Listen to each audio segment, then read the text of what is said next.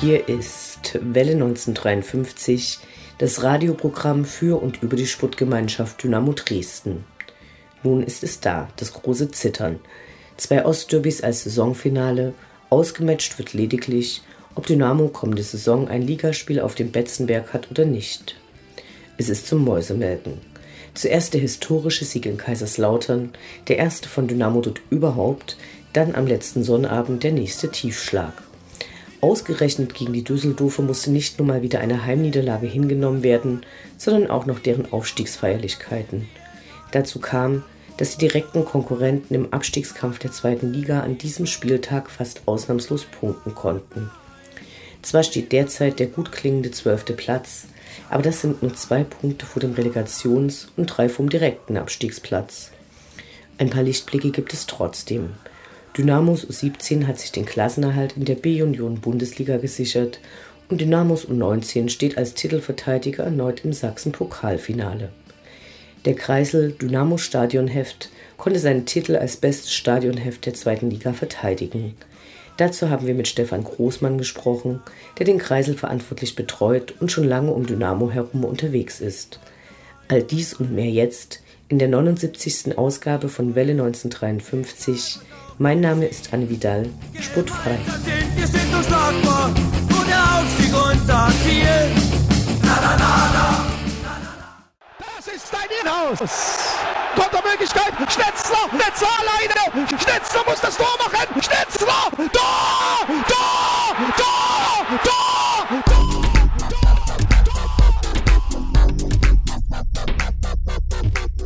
Der Blick zurück. Was ist passiert? Was war großartig? Was hätte nicht geschehen dürfen? Infos zu den absolvierten Liga- und Pokalspielen.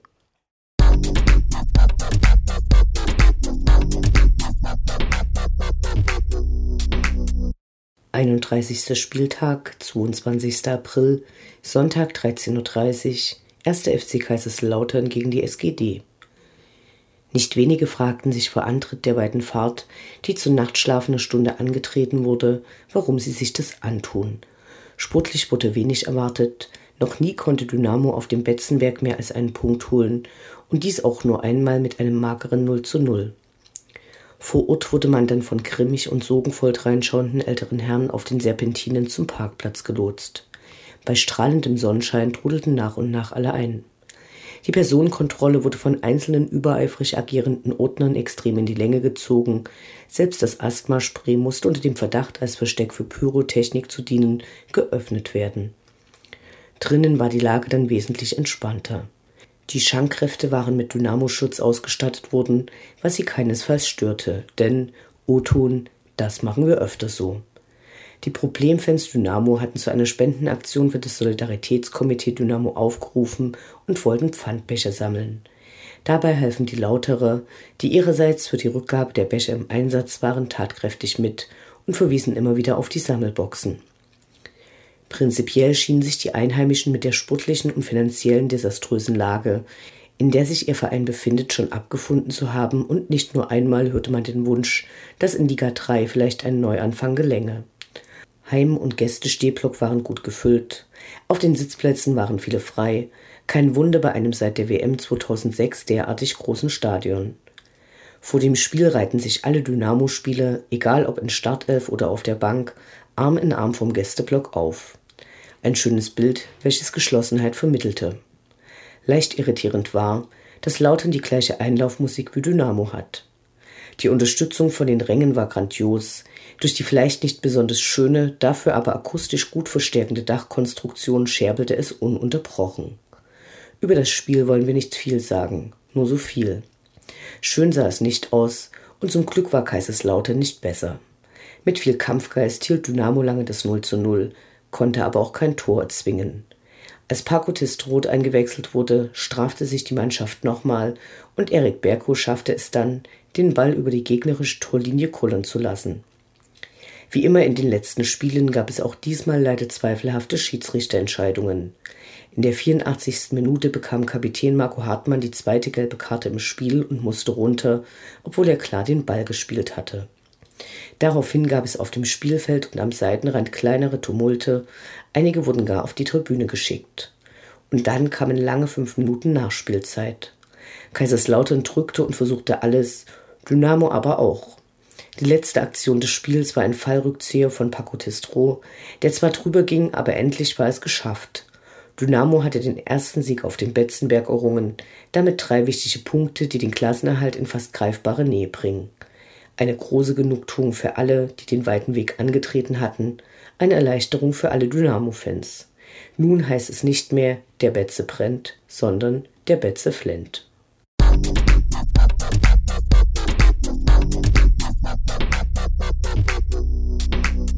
Besuch in Zwickau, 23. April FSV Zwickau gegen den Karlsruher SC.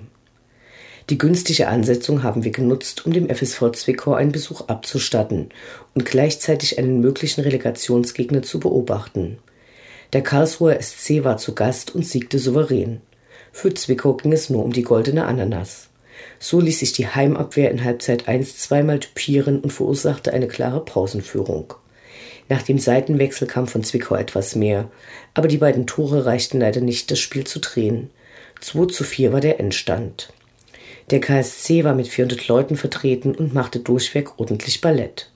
Die Freunde um Red Chaos gaben ebenfalls das gesamte Spiel keine Ruhe und so wurde das Stadion permanent von Fangesängen beschallt. Vor Spielbeginn gab es eine schöne Choreografie zu bewundern. Der Ausflug hatte sich zumindest insofern gelohnt. Zudem war ein schönes Naturschauspiel zu beobachten. Abendrot und Wolkenbruch Allee. Das kulinarische Angebot haben wir in allen Facetten genossen. In dem neuen Stadion ist das Essensangebot leider nicht mehr so vielfältig wie im alten Weser oder dem Soyuz. Schade, aber es gibt Schlimmeres. Zum Beispiel die vorzeitige Freistellung von Trainer Thorsten Siegner. Der hatte sich zu sehr für seinen neuen Arbeitgeber engagiert und sorgte nach seiner erfolgreichen Zeit in Zwickau nun für einen unrühmlichen Abgang. Sei es drum, soll er doch in Halle glücklich werden. Der FSV hat in der nächsten Saison einen neuen Trainer und wird mit diesem hoffentlich an die vergangenen guten Jahre anknüpfen. Auf eine mögliche Relegation hin kann nur gesagt werden. Der KSC ist schlagbar, vermutlich werden die meisten Zweitligisten keine Mühe haben, diesen Drittligisten im Zaun zu halten. Bleibt zu hoffen, dass dieser Kelch an Dynamo vorübergeht, schon damit wir die Reise nach Zwickau nächste Saison nur zum Vergnügen auf uns nehmen müssen.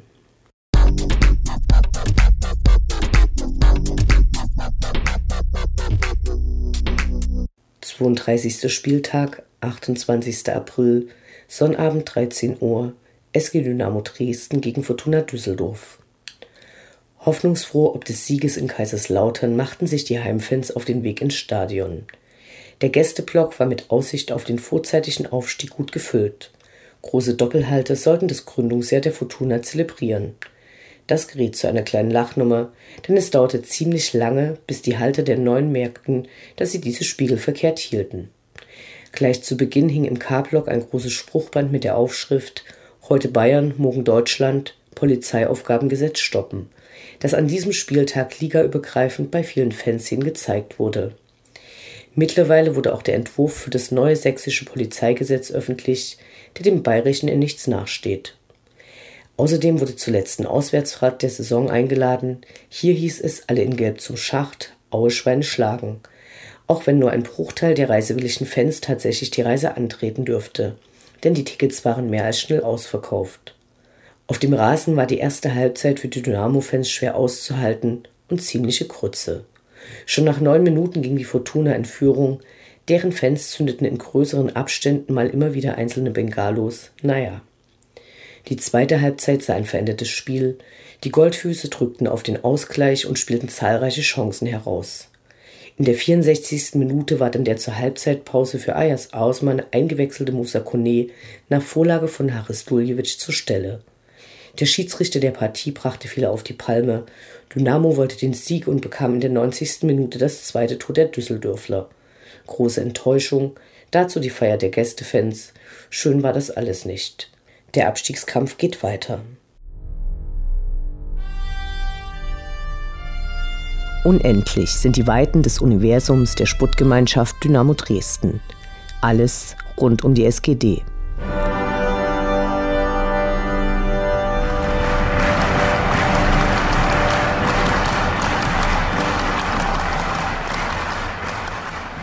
Die Spatzen pfiffen es bereits von den Dächern. Nun ist es offiziell und Dynamo ist mit seinem Trikotsponsor im IT-Bereich angekommen.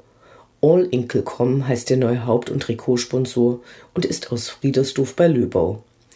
Die finanzielle Unterstützung des neuen Partners soll große Dimensionen eröffnen und alle bisher bekannten Rahmen sprengen, auf dass die Zukunft eine goldene wird. Zum Vertragsabschluss wurden die üblichen Floskeln bemüht. Der Vertrag wurde zunächst für drei Jahre abgeschlossen und gilt für die ersten drei Ligen. Davor hatte es Gerüchte um einen Wettanbieter als neuen Trikotsponsor gegeben. Nun wird also für Webhosting gewoben. Feldschlösschen bleibt derweil als Bierpartner erhalten. Fell die Stadt Brause wird es auch weiterhin im Dynamo-Stadion heißen. Aber gut, ich meine, alles, was ich jetzt rede, ist alles Schall und Rauch. Das Interview. Gespräche mit Spielern, Funktionären, Initiativen, Freund und Feind.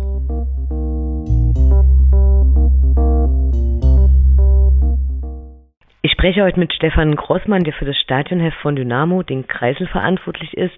Gerade wurde der Kreisel erneut zum besten Stadionheft gekürt. Dazu herzlichen Glückwunsch und Hallo. Ja, danke. Freut mich. Ja, hallo auch. Kannst du uns was zu deiner Fanbiografie erzählen? Also wann und wie bist du zu Dynamo gekommen? Äh, in meiner Jugend. Also als, als Kind eigentlich schon. Ich habe äh, selber, bin selber in Sachsen aufgewachsen, in der Nähe von Dresden. War 1987 bei meinem ersten Dynamo-Spiel. Aber gut, da wird man als Kind mal mitgenommen, da freut man sich, aber so die große Fanleidenschaft ist dann erst ein bisschen später ausgebrochen. Also in meiner Jugend äh, bin ich dann äh, in Berlin gewesen, also habe da eine Weile in Berlin gewohnt und das war so die Zeit, als jeder, der so ein bisschen gekickt hat, äh, sich so seinen Club ausgesucht hat. Und damals sind die meisten halt mit Bayern-Trikot rumgelaufen oder mit Dortmund-Trikot. Und das war dann so meine Referenz an die Heimat, dass ich äh, dann Dynamo-Fan geworden bin und äh, das hat sich dann immer weiter gesteigert und äh, ja, so ging das los. Genau, hast du damals viele Spiele besucht?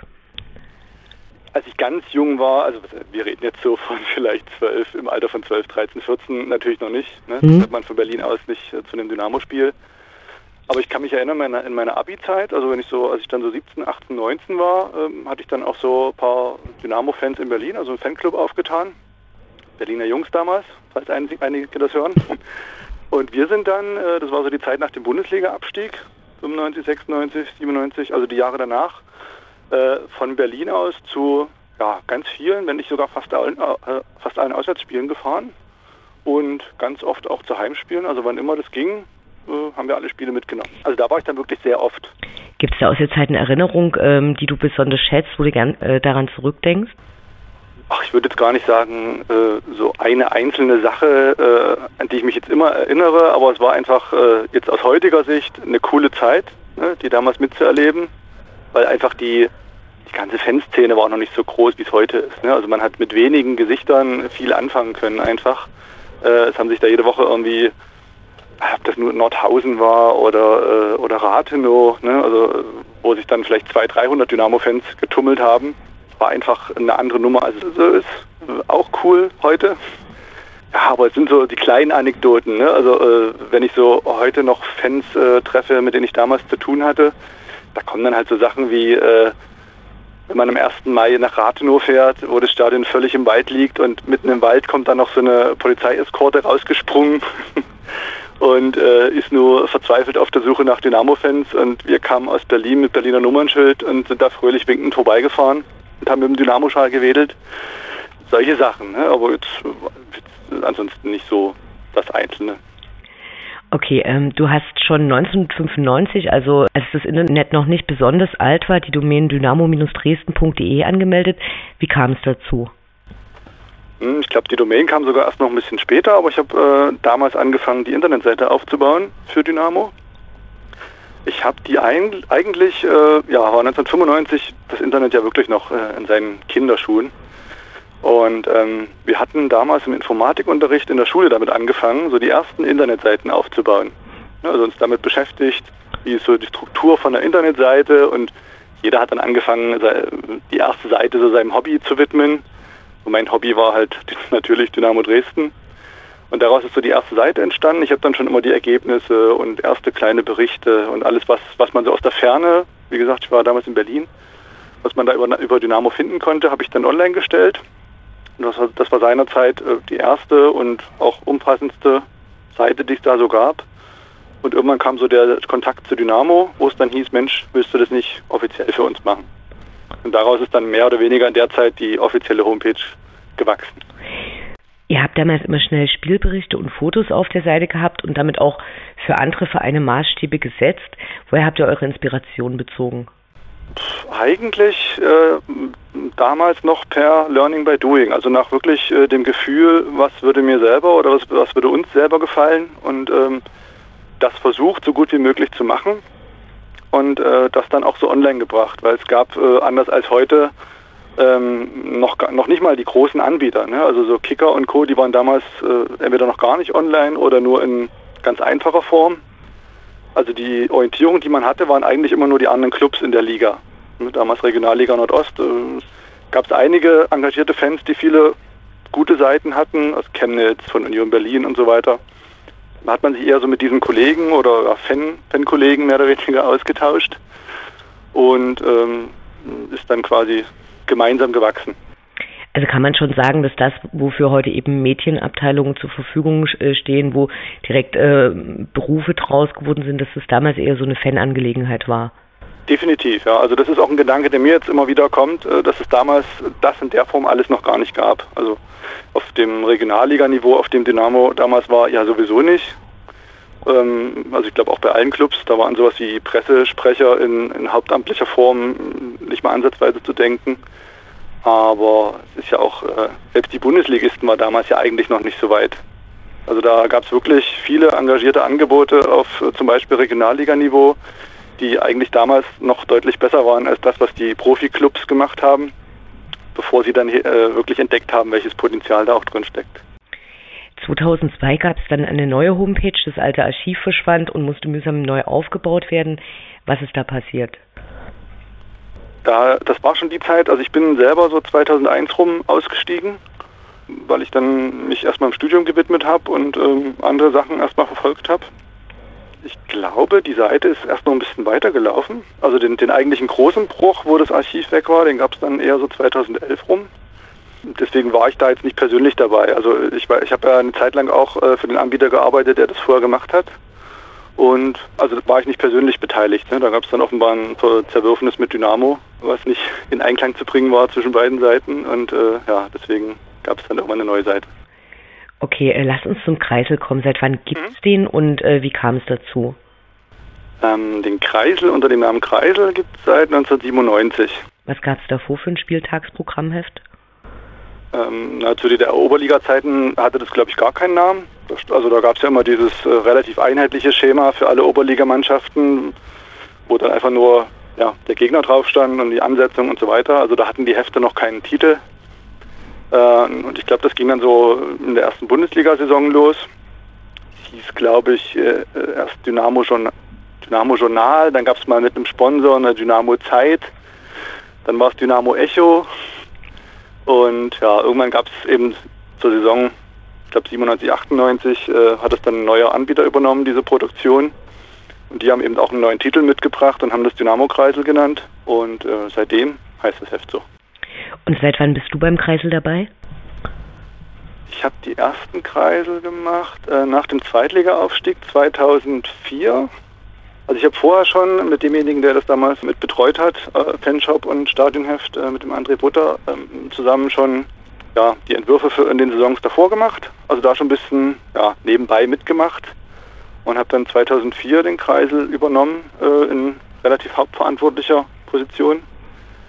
Habe das bis 2007 gemacht, ähm, war dann so in der Schlussphase vom Studium, habe dann zwei Jahre pausiert und habe das 2009 wieder übernommen und mache das bis heute. Und äh, du machst es ja nicht alleine. Wie viele Leute sind da im Team und wie sind da die Aufgaben verteilt und Was machst du genau und wie entsteht dann der Kreisel? Naja, im Wesentlichen bin ich so, ähm, ja, mehr oder weniger der, wenn man so will, der Redaktionsleiter, also oder der, der verantwortliche Redakteur, sage ich immer. Ne? Also mhm. und arbeite vor allem mit den Kollegen in der Medienabteilung bei Dynamo zusammen. Und wir haben noch äh, zwei, drei engagierte Leute, die uns äh, darüber hinaus sehr unterstützen. Ähm, also vor allem Ronny Günther, äh, der Statistiken in grandioser Qualität liefert zu allen möglichen und auch unmöglichen Themen. Und ja, und in dem Kreis wächst dann so ein Kreisel auch immer. Also ein gewisser Teil ist Routine, ne? ein, paar, ein paar Bestandteile braucht jedes Heft, wenn man an Statistiken und so weiter denkt. Und alles andere, was aktuelle Interviews betrifft oder aktuelle Inhalte, das stimmen wir dann so ab, wenn so die Woche vor dem Heimspiel ranrückt. Also da geht so die, die Planungsphase los und ähm, dann stimmen wir uns ab, was, was ins Heft kommen könnte, woran zu denken ist. Betrifft ja auch Sachen wie Anzeigen, ne? das, da läuft eine Abstimmung mit dem Vermarkter von Dynamo. Und ja, dann geht es eigentlich an dem Wochenende vor dem jeweiligen Heimspiel immer so in die redaktionelle Produktion. Und machst du denn auch das Layout oder? Genau, also das betreue ich mit. Ähm, wobei da gibt es eben von der Agentur, die damals das Design entwickelt hat ähm, für Dynamo, gab es damals eben so eine Art Rahmenlayout, und in dem bewegen wir uns auch heute noch, aber alles, was darin anzupassen ist, in dem jeweiligen Heft oder aufzubereiten ist, ähm, gerade im Bereich von Bildmaterial, da, dafür gibt es noch einen Grafiker für Sachen, die speziell anzupassen sind, also das Poster zum Beispiel oder die, das Layout für das Cover, was ja wirklich einen eigenen Stil auch hat. Ja, aber alles, was, was daneben äh, an Layout zu machen ist, also die, die reine Verteilung der Inhalte auf die Seiten, das mache ich auch. Was hat sich in den letzten Jahren am Kreisel geändert? Erfreulicherweise, also kann man in zwei Richtungen denken. Also erfreulicherweise eigentlich wenig. ähm, ich denke mal noch an die Zeit zurück, als ich das mehr oder weniger alleine gemacht habe. Also wenn man so an diese Zeit eben nach 2004 denkt. Ähm, auch da gab es bei Dynamo noch kein, keine wirkliche organisierte Pressearbeit und so weiter. Also da habe ich das Heft wirklich jahrelang fast völlig alleine gemacht, außer mit ein paar ehrenamtlichen Helfern. Und ähm, hatte dadurch auch ja, was heißt die Chance, die Möglichkeit, aber auch den Bedarf, eben viele Sachen selber neu zu machen. Und dadurch hat sich das Heft eigentlich zu jeder Saison irgendwie verwandelt. Ne? Also sah immer anders aus und hatte einen neuen Stil, der immer so ein bisschen versucht hat, aktuelle Dinge aufzugreifen. Deswegen finde ich es schon äh, aus, der äh, aus der Richtung toll, dass das Heft jetzt so seit 2012, seitdem das aktuelle Design für Dynamo kam, ähm, erstmal so einen einheitlichen Stil gewahrt hat. Ne? Also wer, wer einen Kreisel in den letzten Jahren in die Hand genommen hat, der wusste, okay, so sieht ein Kreisel aus und das ist unser Stadionheft. Und inhaltlich ähm, haben wir es zum Glück geschafft, da immer so ein paar Sachen noch äh, dazuzufügen. Ja, also die, die, Interviews sind so das größte aktuelle Stück, was in den letzten Jahren immer gewachsen ist. Das Poster ist dazugekommen. Und jetzt gucken wir halt, was man im Bereich, ja, also oder, oder aus dem Themenfeld digitale Inhalte äh, da vielleicht noch ein bisschen mit reinbringen kann. Thema digitale Inhalte. Viele Vereine schaffen mittlerweile ihre Stadionhefte ja auch wieder ab, einfach weil sie es als zu teuer empfinden und verlegen eben alles ins Netz. Welchen Wert oder welchen Stellenwert hat für dich so ein Stadionheft?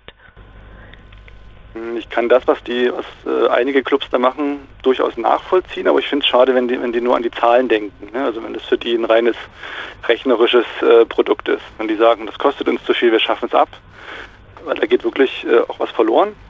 Traditionell war es ja schon immer so, dass man gesagt hat, oh, wenn ich zum Fußball gehe, dann gehört ein Stadionheft dazu und eine Bratwurst und ein Bier. Äh, ich glaube, das stirbt langsam tatsächlich aus was ich persönlich sehr schade finde. Also für mich ist das zum Beispiel immer noch so und ich kenne natürlich auch viele, denen es so geht.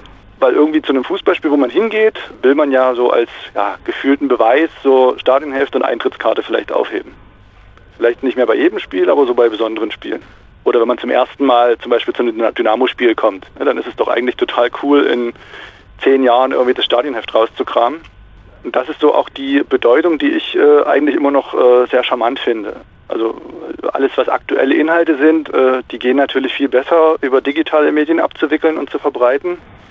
Also wie gesagt, besser, aktueller, schneller, aber die sind eben genauso schnell flüchtig. Also ein Heft kann man aus dem Regal mal äh, rausziehen und hat genau alles rund um ein Spiel zur Hand. Kann sich das nochmal angucken, kann noch eigene Erinnerungen äh, rauskramen, ähm, was digital eben schwieriger ist. Man findet heutzutage alle Statistiken und alles, was man wissen kann zu einem Spiel, aber es ist halt schwieriger, sich da so in dieses zeitliche Umfeld auch reinzubegeben. Also deswegen finde ich es schon noch irgendwie einen wichtigen Teil von so einem Heimspiel. Ähm, und ich sage immer, das ist wie so eine Art lebendige Vereinschronik auch. Wie hat sich in den letzten Jahren die Auflage entwickelt? Die ist eigentlich relativ stabil geblieben, würde ich mal sagen. Die wird mit Dynamo zusammen immer geplant, ähm, so anhand der erwarteten Zuschauerzahl. Und ähm, da hat man eben so eine Art Erfahrungswert, was bei einem in normalen Zweitligaspiel weggeht an, an, Verkaufszahlen. Und dann braucht man ja auch immer noch ein paar Hefte für Sponsoren und ähm, kann man auch so ein bisschen schätzen, wie viel Gästeanhang mitkommt, äh, also sprich, welche Auflage da vielleicht verkauft werden kann. Das heißt, die Grundauflage ist eigentlich relativ stabil. Und dann gibt es eben so Schwankungen, wenn jetzt äh, eine Mannschaft kommt, die äh, einen vollen Gästeblock mitbringt, da weiß man, okay, wir brauchen jetzt 500 Hefte mehr. Oder ähm, wenn jetzt ja, Aufstiegsspiel oder sowas ist, ne? also oder, oder ein besonderes Pokalspiel. Mittlerweile hat der Kreisel ja einige Preise gewonnen bei dieser Wahl zum besten Stadionheft. Also ich meine, auch in der dritten Liga habt ihr beide Male gewonnen, als genau. Dynamo das letzte Mal da war, äh, jetzt die letzten beiden Jahre. Wie sehr, wie sehr verfolgst du die Entwicklung von, von Stadionheften, vielleicht auch äh, von der Konkurrenz? Eigentlich äh, so gut wie es geht. Also äh, man kommt natürlich nicht immer ran. Äh, inzwischen fahre ich auch nicht mehr so oft oder eigentlich nur noch relativ selten zu Auswärtsspielen. Das heißt, ich lasse mir immer, wenn es geht, von Kollegen oder auch äh, Freunden Hefte mitbringen, wenn die irgendwo zum Fußball fahren. Also ich bin da wirklich ein großer Fan auch dieser Mediengattung, wenn man das so sagen kann. Zum einen, weil es mich jetzt natürlich ähm, aus professioneller Perspektive interessiert, aber eben auch aus privater Sicht. Ähm, also das gilt jetzt gar nicht mal nur für die direkte Konkurrenz, wenn man so an die zweite Liga denkt oder an die direkten Konkurrenten von Dynamo, ist eigentlich egal in welcher Liga. Also ich gucke auch gern mal in Hefte aus völlig anderen Ligen rein, sowohl in Deutschland als auch im Ausland, weil man einfach da auch eine, eine neue Idee mal wieder mitnehmen kann. Ne? Wie machen es andere? Was machen die? Was machen die gut? Was machen sie nicht so gut? Also ich bin auch letztes Jahr, als wir in England im Urlaub waren mit der Familie, bin ich da in irgendwelche Viertliga-Fanshops äh, gerannt, um mir dort eben mal ein paar Stadionhefte mitzubringen. Wobei die in England, äh, das, äh, dort hat es noch eine andere Tradition. Also bei denen sind diese Hefte wirklich eine eigene Industrie, sage ich mal. Also gibt es wirklich professionelle Agenturen, die nur Stadionhefte produzieren. Und das ist total spannend, wie die das so machen. Du bist vor einigen Jahren nach Lüneburg gezogen. Wie verfolgst du von da aus Dynamo? Na, dank der digitalen Medien, die es heutzutage gibt, ähm, bin ich da, glaube ich, gar nicht so weit weg. Also ich sage immer, ähm, ich habe den Kreisel damals in Dresden schon produziert und ähm, an der Arbeitsweise hat sich nichts geändert. Also das ist, glaube ich, egal. Ich habe damals ähm, auf der Südhöhe gewohnt, da war ich nicht so weit weg von Dynamo, aber bin jetzt, glaube ich, auch nicht so viel weiter weg. Also ich glaube, ich kann das genauso gut verfolgen wie jeder andere auch. Und nö, eigentlich, nö, eigentlich wie jeder andere auch. Punkt. Okay. Wenn du dir die Entwicklung von Dynamo anschaust, was bewertest du positiv oder siehst du auch Gefahren? Ähm, Gefahren, ähm, also ich finde es total positiv, ähm, was die wirtschaftliche Entwicklung betrifft. Also ich glaube, das sagt ja auch jeder. Ne? Also wenn man so 20 Jahre Dynamo-Fan war und Dynamo miterlebt hat, dann sage ich immer so im Bekanntenkreis oder im Freundeskreis, eigentlich ist es ein Wunder, dass Dynamo in dieser Zeit, wo es äh, wirklich schlecht aussah, also rund, rund, um die Jahrtausendwende, wo ja auch relativ viele Clubs im Osten in, in Insolvenz gegangen sind, dass es Dynamo damals nicht geschafft hat, in Anführungsstrichen insolvent zu gehen. Also das war damals eher ein Wunder als eine Leistung. Und äh, wenn man das als Ausgangspunkt nimmt äh, und guckt, wo Dynamo heute steht, äh, kann man, glaube ich, vor allen, die da mitgetan haben, gar nicht genug den Hut ziehen. Deswegen, was, die, was das Wirtschaftliche betrifft, ähm, muss man sich, glaube ich, um Dynamo jetzt mittelfristig erfreulicherweise wenig oder gar keine Sorgen machen. Und äh, sportlich äh, ist, gut, da ist es im Fußball, ich glaube, da leidet und bibbert jeder mit, immer zwiespältig. Ne? Keiner steigt gern ab. Ähm, alle lauern so ein bisschen äh, auf den nächsten Sprung nach oben vielleicht. Da bin ich mal gespannt. Also ich bin einerseits froh, dass Dynamo nicht zu schnell nach vorne gespült hat äh, in dieser Saison. Ne? Also wenn man äh, sich überlegt, dass man mit vielleicht drei Siegen mehr jetzt noch mit einem Aufstiegskampf stecken würde, das wäre mir persönlich viel zu schnell gegangen. Aber ich hoffe natürlich auch, dass es jetzt erstmal ähm, erreichbar ist, in der zweiten Liga zu bleiben und da mittelfristig äh, zu wachsen und dort dann vielleicht in die Situation zu kommen, um auf einen möglichen Aufstieg so gut vorbereitet zu sein, dass man dann nicht sofort wieder rausfliegt, was heutzutage eh schwer genug ist. Alles klar. Vielen Dank fürs Gespräch und viel Erfolg mit dem Kreisel. Ja, Dankeschön. Ausrufezeichen! Ausrufezeichen!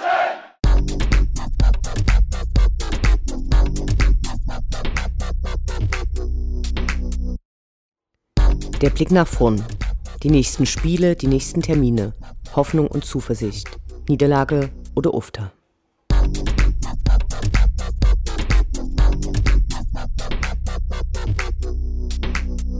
33. Spieltag, 6. Mai, Sonntag 15.30 Uhr, FC Erzgebirge Aue gegen die SGD. Niemand wollte es so und nun kommt es doch. Das Spiel in Aue wird noch nerviger als das gegen Düsseldorf, könnten doch die Schachte mit einem Sieg an Dynamo vorbeiziehen und somit die Klasse sichern. Dynamo kann dies mit einem Sieg ebenfalls. Die Bezeichnung Sechs-Punkte-Spiel wäre hier zu euphemistisch. Wir sprechen lieber von einem Klassenerhaltsspiel und das in Aue. Brustmahlzeit. Ein schweres Pflaster ist es schon lange und vor dem starken 4 zu 1 Sieg der vergangenen Saison und dem Sachsen-Pokalsieg 2007, als die Sportgemeinschaft noch der erste FC Dynamo Dresden war, gab es im Schacht nie so richtig was zu holen. Grundoptimistisch wie wir sind, legen wir uns erstmals auf einen genauen Ergebnistipp fest. Dynamo gewinnt 3 zu 1 und wir trinken im Anschluss nur das beste Sprudelwasser, was der Kühlschrank hergibt. Dies fußt auf der oft kolportierten Phrase, dass Auer Abstiegskampf kann. Allerdings haben sie ihre letzten drei Spiele verloren. Wäre schön, wenn diese Serie fortgesetzt wird. Also, alle in Gelb in den Schacht. Nun muss nur noch die Mannschaft mitmachen.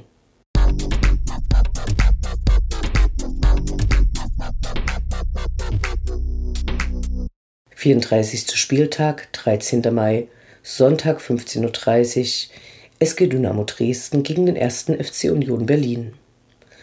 Vor der Saison wurde Union im Kreis der potenziellen Aufstiegskandidaten verortet. Auch ein Andi Gogia wollte lieber dort spielen. Der sportliche Erfolg blieb dann aus, also wurde der Trainer entlassen, aber auch dann wurde es nicht besser. Einen Punkt mehr als Dynamo haben sie zurzeit erspielt, wenn auch bei einer wesentlich besseren Torbilanz. Die letzte Partie hatten sie gegen Darmstadt mit 1 zu 3 versemmelt und müssen nun gegen Bochum ran, die immerhin noch eine kleine Chance auf den Relegationsplatz haben. Bleibt zu hoffen, dass sie sich dort nicht neue Kraft holen. Für die Dynamo-Fans wäre ein Heimspielerfolg am Ende ein versöhnliches Zeichen nach einer heimschwachen und durchwachsenen Saison, an deren Ende hoffentlich der direkte Klassenerhalt steht. Dynamo Allee.